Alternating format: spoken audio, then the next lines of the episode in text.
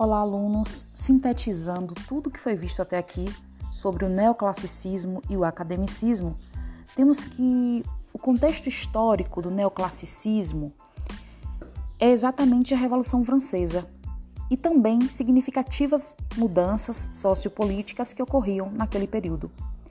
O neoclassicismo, em relação à pintura, tinha aí uma técnica apurada, predomínio da linha, uso de cores frias e valorização da perspectiva. Em relação à escultura, temos obras austeras com predomínio do rigor. E em relação à arquitetura, temos o uso de materiais nobres, processos técnicos avançados e formas regulares, geométricas e simétricas. Bem, é, temos também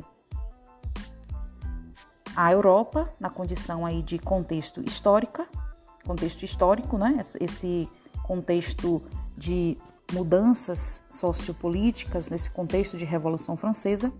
E no Brasil, o contexto histórico foi a queda do Império Napoleônico e a vinda da corte portuguesa ao Brasil.